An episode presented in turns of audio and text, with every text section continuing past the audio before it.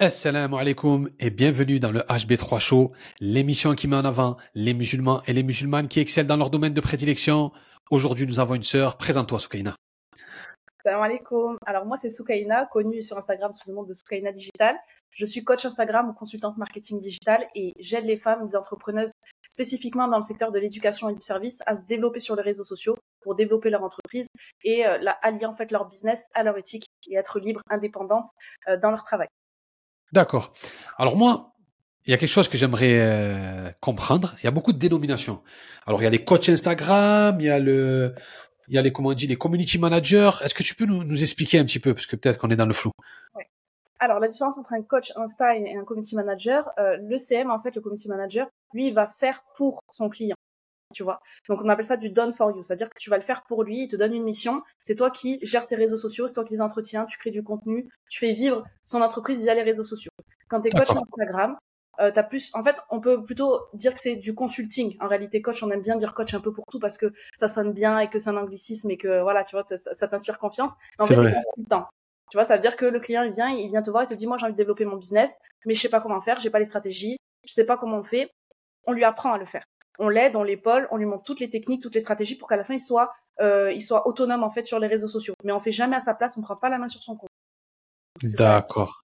Donc, coach Instagram, j'en suis sûr qu'il y en a qui doivent te parler que des abonnés. Fais-nous grimper les abonnés, on va avoir beaucoup d'abonnés, hein C'est ça, non? Alors que ça sert à rien, c'est une idée reçue ça. Parce que en réalité, tu vois, quand tu veux vendre, le mieux c'est d'avoir une bonne qualité d'abonnés avec des abonnés en fait qui sont ta cible parce que euh, sinon bah tu vas acheter il y en a ils vont acheter des abonnés tu vois ils ont des gros comptes et tout mais au final si ton business il en dit pas du moins ça te donne pas une, image positive et que ça attire pas les bonnes personnes ça sert à rien donc les abonnés c'est bien c'est un indicateur en fait pour dire que tu travailles bien, ton contenu il est utile, que ça parle aux bonnes personnes et ces personnes-là elles viennent, elles s'abonnent, tu vois. Donc il faut plutôt le prendre comme un indicateur en se disant ah ben ça veut dire que mon taf plaît. Mais c'est pas ça qui va dire que, que ton chiffre d'affaires il va augmenter, que ton entreprise elle est pérenne, etc. C'est vraiment les stratégies que tu vas mettre derrière. C'est pas le, nombre en lui-même. D'accord. Tu as dit euh, si tu veux vendre, mais est-ce que tu as des clients qui veulent pas vendre? Ils veulent juste être créateurs de contenu Ou peut-être que des gens qui veulent vendre, toi? Moi, j'ai que des gens qui veulent vendre. ah, d'accord. Parce que peut-être c'est pas la même approche si on vend quelque chose ou si juste on crée. Alors, je prends mon exemple à moi. Moi, je, je, crée du contenu. Mais si tu voulais, tu pourrais vendre avec la même stratégie. Tu vois, il faudrait juste que derrière tu rajoutes un petit truc genre oui et si vous voulez euh, euh, participer à ma formation, euh, faire ci, faire ça, euh, tu vois, tu aurais juste un produit à vendre en plus, mais en vrai la démarche c'est la même dans le sens où tu apprends à te faire connaître, tu es présent sur les réseaux sociaux, tu inspires confiance, tu partages tes valeurs, ton message, etc. En gros, il te manquerait juste d'avoir un produit digital, tu vois. Donc en fait c'est les mêmes stratégies en vrai, dans le sens où les gens aujourd'hui cherchent de l'authenticité, ils veulent que tu montres ce que tu sais faire, que tu les conseilles correctement, en fait que tu vois qu'il y ait vraiment ce, ce lien en fait de confiance avec eux. Donc en vrai, un créateur de contenu qui va faire euh, soit l'influence, soit juste être visible, ben, il va utiliser les mêmes stratégies que quelqu'un qui veut vendre, sauf que celui qui veut vendre, il va après amener sa cible à la vente. Tu vois, il manque la dernière étape là. D'accord. Et toi, tu aides à vendre des produits euh, digitaux ou des produits produits aussi? Alors j'ai aidé à vendre des produits. C'est vrai que moi le e-commerce c'est un peu moins mon fort parce qu'il y a encore d'autres spécificités. C'est pour ça que je me suis spécialisée dans le service et notamment euh, pour les, les sœurs qui sont dans l'éducation, la parentalité, parce que je connais très bien ce secteur et que je connais un peu les mécanismes en fait euh, d'achat, on va dire, des personnes qui les suivent. Tu vois, parce que ce qu'ils recherchent, qu'est-ce qui va, qu'est-ce qui va montrer, euh, qu'est-ce qui va faire la différence, qu'est-ce qui va les mettre en avant, etc. Donc c'est deux techniques différentes. En effet, le e-commerce et euh, la vente de produits digitaux. La vente de produits digitaux, je trouve que c'est plus simple dans le sens où il n'y a pas de frais derrière. Tu vois, tu as créé un truc, tu l'as une fois, tu le réutilises, tu recycles et tu marges en fait à chaque fois. Alors que dans le e-commerce, forcément, bah, tu dois racheter, tu vois, euh, par la suite. Donc moi, ce côté e-commerce, je l'ai pas trop, tu vois. D'accord, mais par contre, les filles, vous formez un clan, je trouve. Hein. Parce que les parce que les sœurs, elles aident les sœurs. Hein.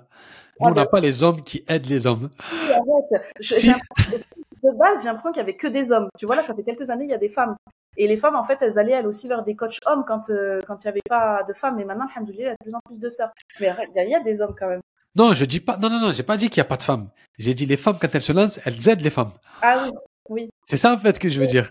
Ouais. Pourquoi? Pourquoi vous choisissez d'aider les femmes? C'est pour la religion, pour le business, c'est quoi exactement? Alors déjà, quand tu lances ton business, il y a un truc qui est super important, c'est que les personnes qui t'encadrent, il vaut mieux que tu sois en accord avec eux sur leurs valeurs, sur leurs messages, sur leur façon d'être, etc. Parce que, tu vois, moi, je peux pas travailler avec toutes les sœurs. Même si c'est des femmes, même si c'est des sœurs, je peux pas travailler avec tout le monde parce que notre personnalité, elle va pas concorder notre caractère, etc. Ça va pas être fluide, ça va pas, tu vois, mon message, ça va pas la toucher. Donc déjà, il faut travailler avec des personnes qui te ressemblent. Donc forcément, euh, tu vas plus t'orienter vers des personnes qui te ressemblent physiquement, qui te ressemblent en termes de valeurs, en termes de voilà de tout ça en fait, tu vois. Euh, moi, j'ai travaillé avec euh, des non musulmanes et j'ai eu aucun problème parce que c'était des personnes ouvertes et tout.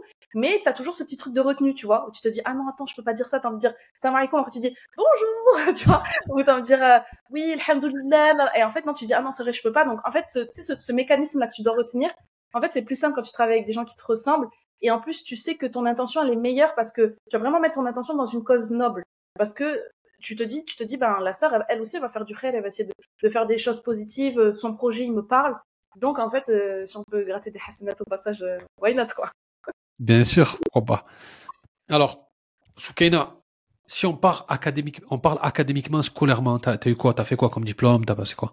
Alors, moi, euh, j'ai eu un master en marketing, si je commence par la fin. Euh, mais en gros, je me suis un peu cherchée tout au long de mes études avant de tomber sur le marketing. Et c'était il y a dix ans. Et il y a dix ans, le marketing, c'est pas ce que c'est aujourd'hui. Hein. Il n'y avait pas de marketing digital déjà. C'était que du étude de marché, euh, vendre un produit. Enfin voilà, tu vois, il y avait, il y avait zéro réseaux sociaux euh, quand j'ai quand j'ai eu moi mon master. Mais d'abord, j'ai fait un bac, j'ai fait une terminale S. Et ensuite, je suis partie en gestion finance. Et ça m'a dégoûté. Donc je me suis dit non, c'est pas possible. Pourquoi ça t'a dégoûté Parce que déjà trop de chiffres. Et la logique, c'est, j'arrivais pas en fait. Je, n'adhérais pas à cette logique comptable, j'avais trop de mal en fait. C'était pas, je pense que c'était pas assez créatif pour moi. En vrai, je suis une créative, mais avec le temps, j'ai appris entre guillemets à me brider pour rentrer dans les cases, tu vois, pour faire euh, quelque chose de bien, quelque chose de reconnu. J'ai fait ma terminale S parce que mon père est prof de maths et parce que je me suis dit si je fais S, après je suis, je, je vais où je veux et ça c'est vrai. Par contre, c'est un très bon conseil. Si vous savez pas quoi faire, au moins faites S, au moins vous allez où, vous voulez. Et du coup, en effet, je me suis retrouvée carrément rien à voir quoi, en, gestion, euh, finance et tout. Et, euh, et après ça, je me suis dit non, j'arrête.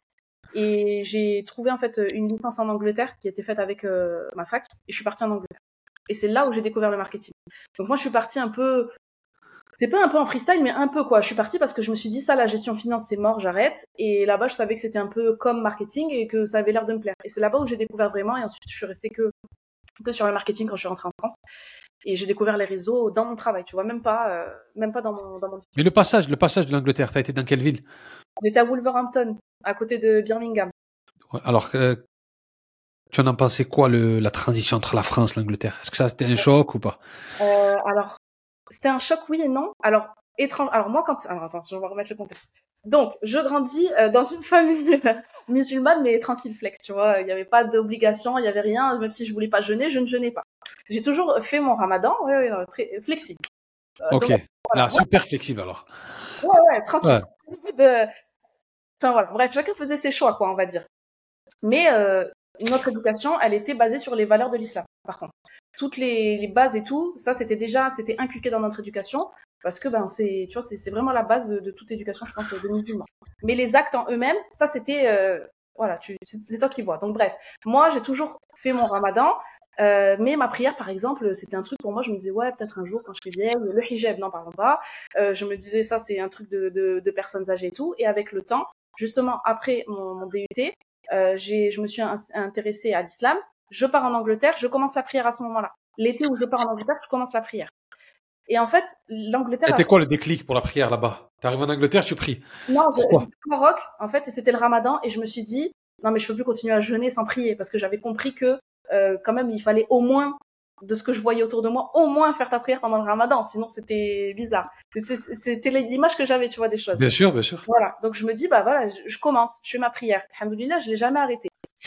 Et en fait, du coup, je commence en août, le ramadan c'était en août, je pars en septembre en Angleterre. Et en fait, l'Angleterre m'a fait une dawa magnifique sur euh, l'islam. Vraiment, le comportement des Anglais, des Anglais non musulmans.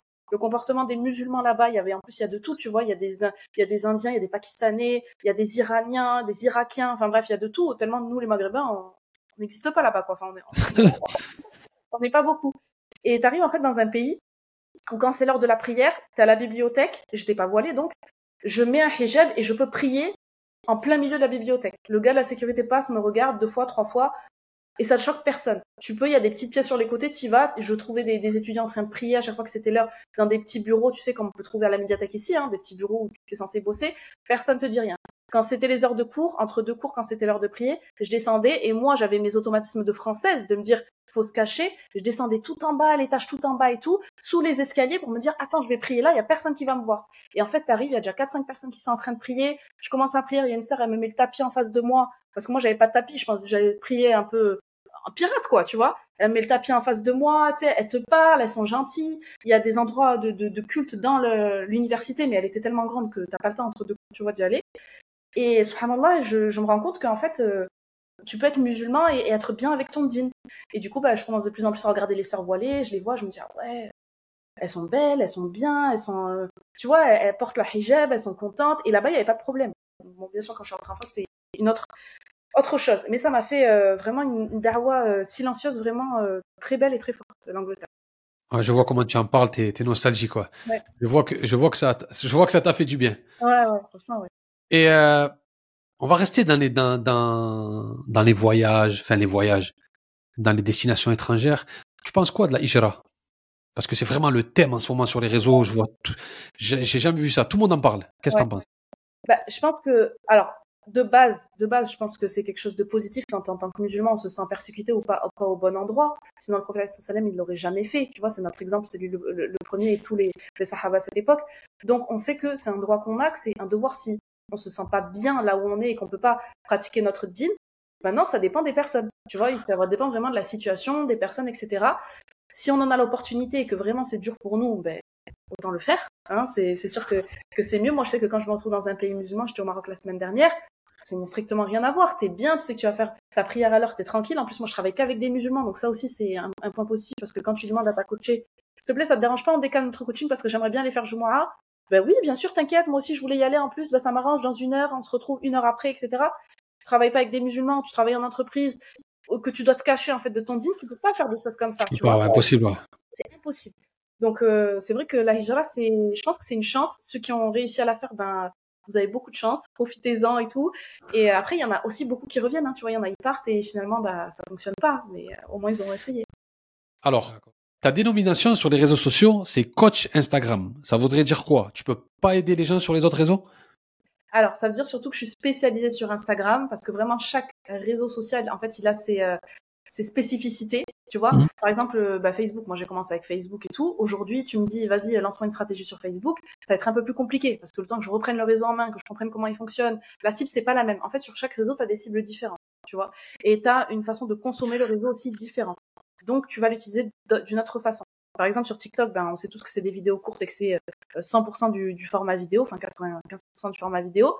Donc, euh, il faut que tu sois bon en montage, que tu sois bon en storytelling, que tu partages des choses intéressantes, etc. pour fédérer autour de toi. LinkedIn, ça va être professionnel, ça va être aussi full storytelling. Les gens, ils aiment trop voir euh, les histoires d'entrepreneurs, les réussites, les échecs, les machins, les trucs et tout. Donc, tu vas avoir une autre stratégie. Instagram, c'est le réseau que j'utilise le plus, que je connais le mieux, celui avec lequel je suis le plus à l'aise donc, je suis spécialisée euh, sur Instagram. D'accord.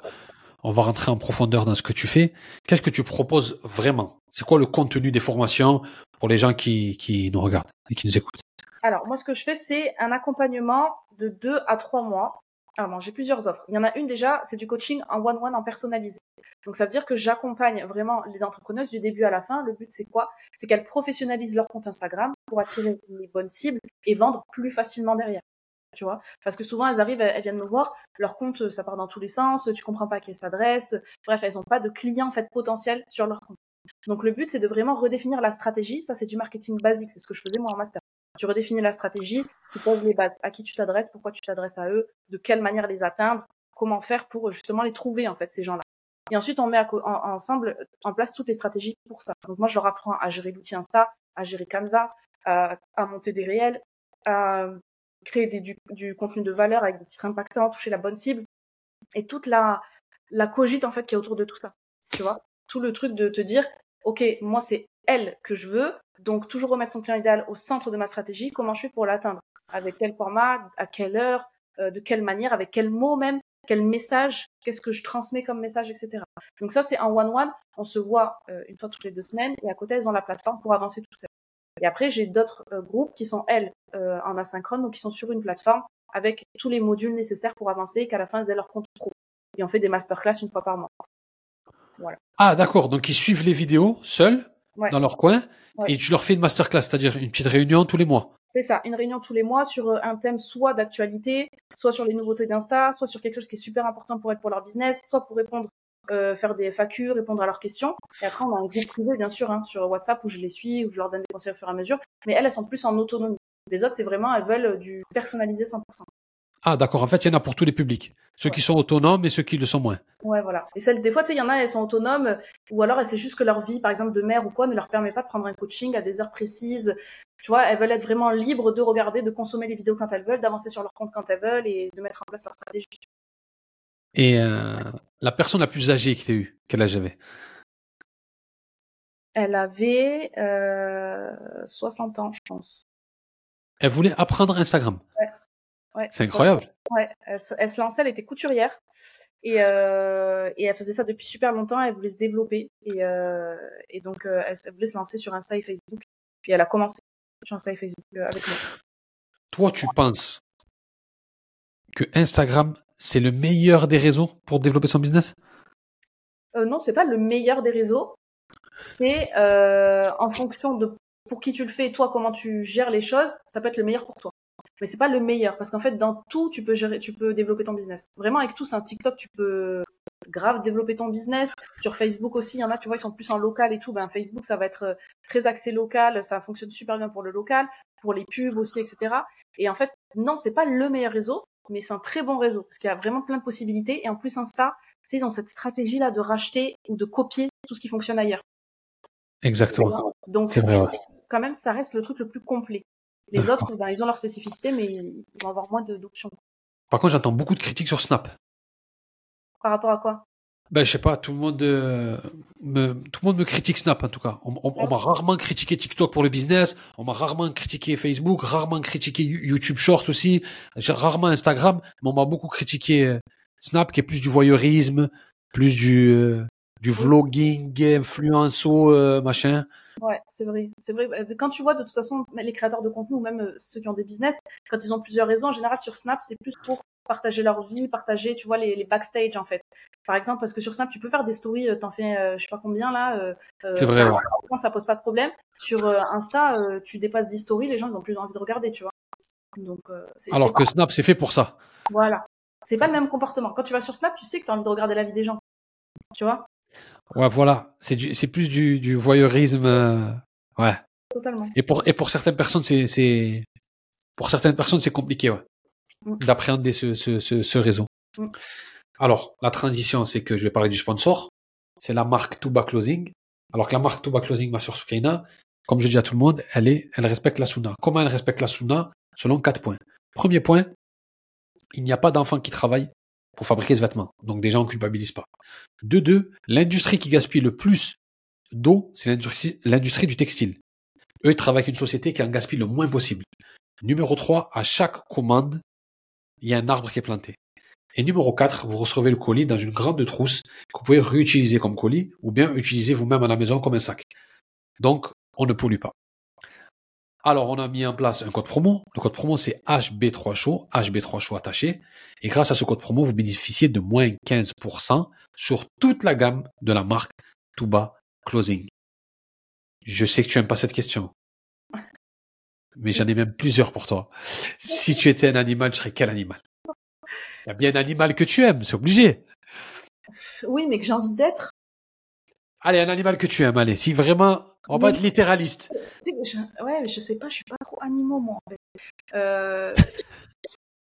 Parce que, tu sais, ça, c'est une question standard qu'on te pose dans plein de trucs que tu vois à la télé ou autre. Et à chaque fois, je me suis posé la question, mais je saurais pas te dire, tu vois. Il y a tellement standard que t'arrives pas à répondre. Ouais. Toi, il te faut des questions compliquées. Ouais, je crois que c'est trop simple pour moi. Ah bah, si tu étais une saison, tu serais quelle saison? Ah, si j'étais une saison, je serais l'automne. T'aimes l'automne? Ouais, j'aime bien l'automne. C'est vrai? Ouais. Pourquoi? J'aime bien parce que en fait, il fait doux, il fait pas trop chaud, mais en même temps, on a de tout, tu vois, on a de la pluie, on a du soleil, euh, tu sais, tu, peux t'habiller tranquille pour les hijabs, c'est génial. Avant, euh, dans ma jahiliya, je t'aurais dit l'été, hein, c'est sûr, mais maintenant, c'est plus le cas. c'est plus le cas, et franchement, l'automne, je trouve ça beau, en fait. Tu vois, même, euh, c'est beau, en fait, les paysages sont beaux, le, changement de saison, il est beau et tout, alors que bon, D'accord. c'est plus chaud, mais voilà.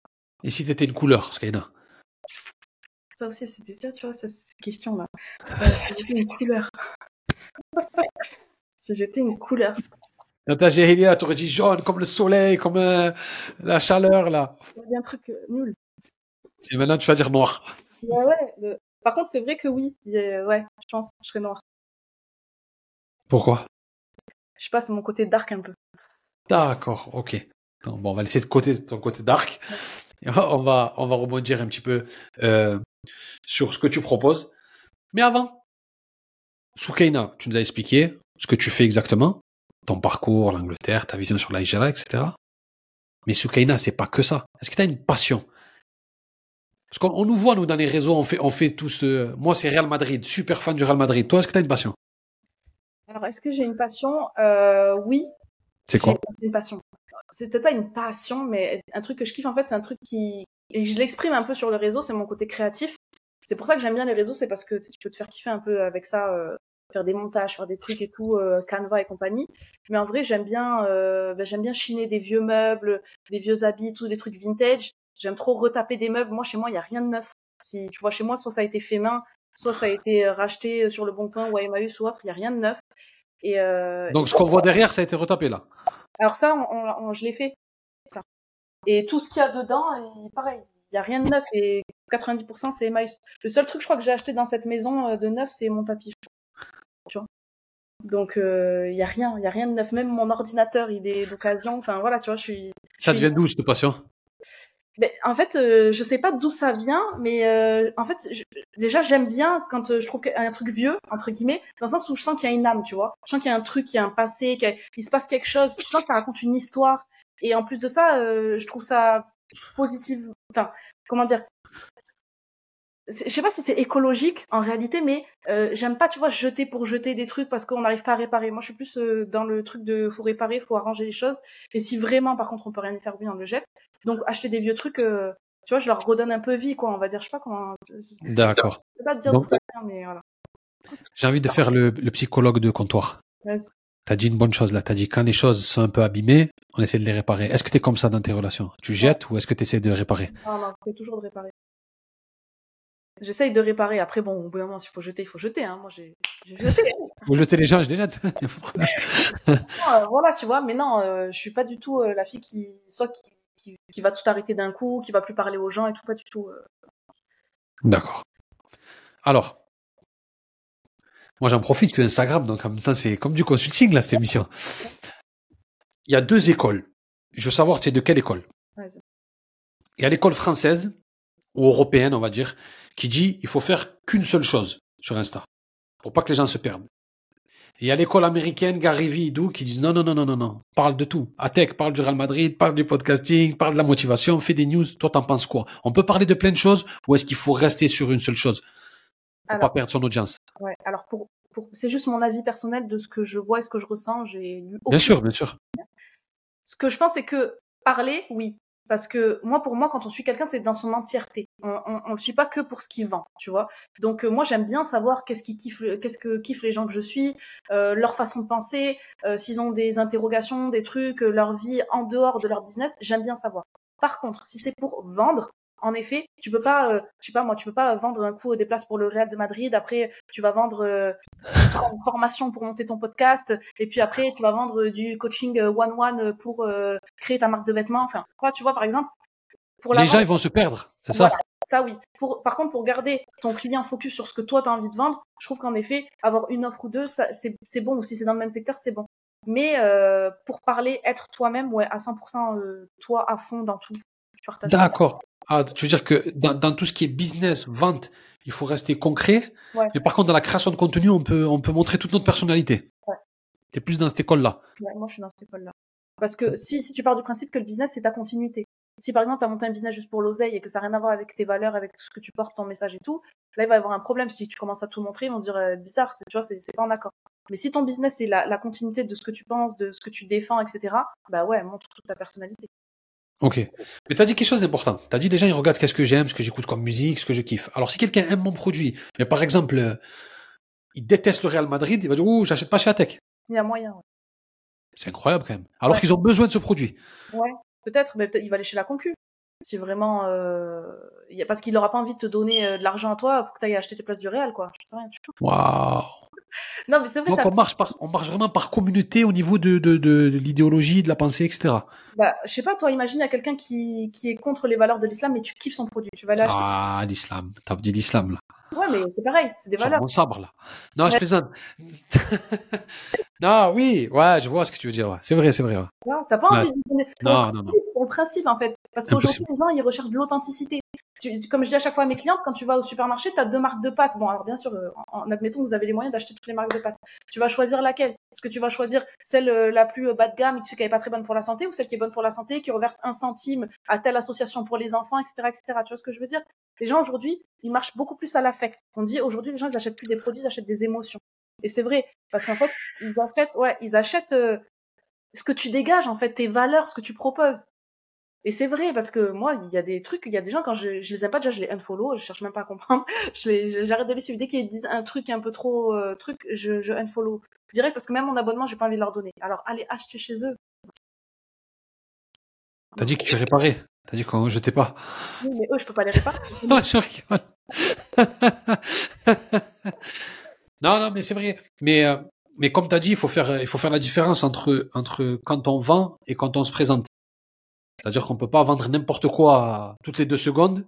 Voilà. Parce que souvent, moi, j'envoie des comptes sur Instagram. Les stories, c'est que on vend, on vend, on vend, on vend, on vend, on vend, on vend. Et je me suis désabonné. Présente-moi quelque chose, apporte-moi quelque chose. Ne Voilà. n'essaie pas que de me, de me vendre quelque chose. Parce que je vais pas l'acheter, moi, tout, tout ce que tu es en train de vendre. Et je pourrais pas tout acheter, tout ce que tu présentes. Donc, euh, C'est ça. Donc, Alors peut-être que s'il il partageait plus de choses, sur le long terme, peut-être tu finirais par acheter chez lui, tu vois. Juste par confiance. Alors que là, euh, c'est bon, tu vois, sur Amazon, t'en as des catalogues de vente. hein. C'est ça qu'on cherche sur les réseaux, c'est un réseau social. On crée à sociabiliser, on, veut créer du lien, on veut les gens que tu suis, tu les suis parce que tu les aimes bien. Tu suis pas quelqu'un, sauf si t'es euh, un stalker et que t'es ou que, t'es un hater, c'est que t'as envie de voir euh, des gens que t'aimes pas et que tu vois ça te nourrit euh, d'une certaine manière. Mais sinon, tu suis que des gens que t'aimes bien. Bien sûr. Alors, il y a une petite polémique qui date peut-être de un an sur. euh, on en a marre des arnaqueurs, formateurs, arnaqueurs, formation en ligne. Tout le monde s'y est mis, ça a saturé le marché et on ne sait plus qui est crédible, qui est pas crédible. Est-ce que toi tu l'as ressenti ça ou pas? Ouais, je l'ai ressenti. Euh, parce que moi aussi, il y a quelques années, quand euh, avant que je lance vraiment mon business, mais que je commençais déjà à y penser et tout, j'ai consommé des formations, j'ai acheté des trucs, euh, et quand je les ai eus, je me suis dit, sérieux quoi. Tu vois, genre le gars, il a juste lu euh, 10 livres, il est en train de me recracher les 10 livres comme ça. euh, et tu vois, après, quand tu commences à te renseigner, tu comprends en fait d'où ça vient. Après, il y a un public pour tout, hein. Mais euh, je trouve pas ça, je trouve pas ça cool parce que ça a fait perdre en effet en, légitimité pour tous les formateurs et qui eux vraiment sont de vrais formateurs. Ça a resserré les vis en plus de tout ce qui est CPF et compagnie parce qu'avant c'était beaucoup plus simple de se faire euh, financer euh, une formation. Aujourd'hui c'est beaucoup plus compliqué euh, d'avoir, voilà, d'être accrédité en tant que formateur ou académie de formation, etc. Donc je trouve que c'est dommage. Mais en effet, euh, il y, a, il y a plein de choses sur lesquelles même une personne lambda en vrai peut te former. Tu vois ce que je veux dire? Parce que de par son expérience, de par son vécu, de par tous les livres qu'elle a lus, de par, je sais pas, son expérience avec les enfants, un business qui a pas fonctionné et tout, en vrai, elle a de quoi te transmettre du savoir. Donc euh, c'est dommage de se restreindre et de se dire euh, ouais mais c'est qu'une arnaque les formations et tout. Alors tu vas pas être formateur, mais euh, t'as quelque chose à partager. Tu vois donc euh, D'accord. pourquoi pas. Mais nous là, quand tu dis euh, il y a certains formateurs qui arnaquent, nous la communauté, y a, ça, ça, on a vécu aussi cette polémique ou ça a été tout le monde? J'ai l'impression que c'était tout le monde. Hein. Après je Ouais. pense que nous-mêmes au contraire on a été un peu préservés parce que les musulmans dans tout ce truc-là ils ont été plus lents que les autres. Le, à se lancer, à faire des formations, à se rendre visible sur les réseaux, etc. Ils ont été un peu plus lents. On arrivait un peu après, tu vois. Donc euh, je pense qu'on a été un peu préservés quand même de ça. Mais sûrement qu'il doit y en avoir. Après, je- Même la polémique, pas que des formateurs, même les, la, les fameuses influx voleurs. ouais. Les influenceurs qui volent, qui vendent des choses, euh, qui vendent du rêve, quoi. En fait, c'est. Ah oui, oui. Non, mais c'est sûr que la, la communauté, elle a été touchée par ça. hein. C'est sûr. Et même pour te dire euh, une chose, par exemple, tu vois, tu sais que la communauté musulmane sur TikTok, c'est l'une des communautés les plus influentes. Et même sur les réseaux tout court, en fait, parce que t'as remarqué, t'as dû remarquer l'islamisation des influenceurs qui commencent à mettre des Oui, oui, j'ai vu. Voilà. C'est pourquoi C'est parce qu'en fait, la communauté est plus composée de musulmans que de non-musulmans. Ou en tout cas, d'issus, euh, de jeunes issus de l'immigration. Tu vois, donc... euh, Qu'est-ce qu'il faut attendre de Soukaina, là, dans les mois qui arrivent, 2023, la fin 2023, 2024, 2000 qu'est-ce, que, qu'est-ce qui va se passer? Dis-nous. Qu'est-ce qui va se passer? Ben, J'aimerais bien développer encore plus justement tout ce côté euh, formation, euh, coacher encore plus de sœurs à développer leur, leur entreprise, leur business, pour qu'elles puissent vraiment être indépendantes, qu'elles soient tranquilles, parce qu'il y a trop de femmes musulmanes qui se meurent aujourd'hui dans leur foyer. Je sais que ça peut paraître fou, mais en fait, on est plein à avoir fait des études, plein à avoir du potentiel, à avoir des choses à revendre, mais en fait, les conditions font qu'elles ne peuvent pas l'utiliser. Alors, je leur dis pas de sortir et d'aller, euh, voilà, euh, pour travailler et tout, mais de chez toi, tu peux faire des choses, tu peux travailler qu'avec des femmes, tu peux les aider et tout. Donc, euh, mon but à moi, c'est ça, c'est vraiment d'aider au maximum les, les femmes à, à, se développer, à devenir indépendantes, tu vois, devenir vraiment des, des girl boss de chez elles, tranquilles comme elles veulent avec l'ère du digital. Et, euh, et, donc créer de nouvelles formations, Inch'Allah, euh, pour ça, pour vraiment les accompagner au max. Masha'Allah. Franchement, super mission de vie. Barakallahu fik, merci énormément Soukaina. Tu es venu avec ton énergie, ton enthousiasme. Et euh, on aime ça, mets trois chaud. Merci. Et je te laisse le mot de la fin. Merci. Ben, en tout cas, c'était un plaisir. Et euh, vraiment, pour tous ceux qui nous regardent, sachez que l'entrepreneuriat aujourd'hui, c'est vraiment la porte de sortie des musulmans. Quand vous voyez que ça bloque trop, si vous avez des compétences, n'hésitez pas, essayez de faire quelque chose, formez-vous, lancez-vous. Et, c'est Allah qui donne le risque. C'est pas le patron, c'est pas le CDI, c'est pas je sais pas quoi. N'hésitez pas, allez-y et, et essayez au moins, au moins, pour vous quoi. Voilà. Magnifique. C'était le HB3 Show. Salam alaikum.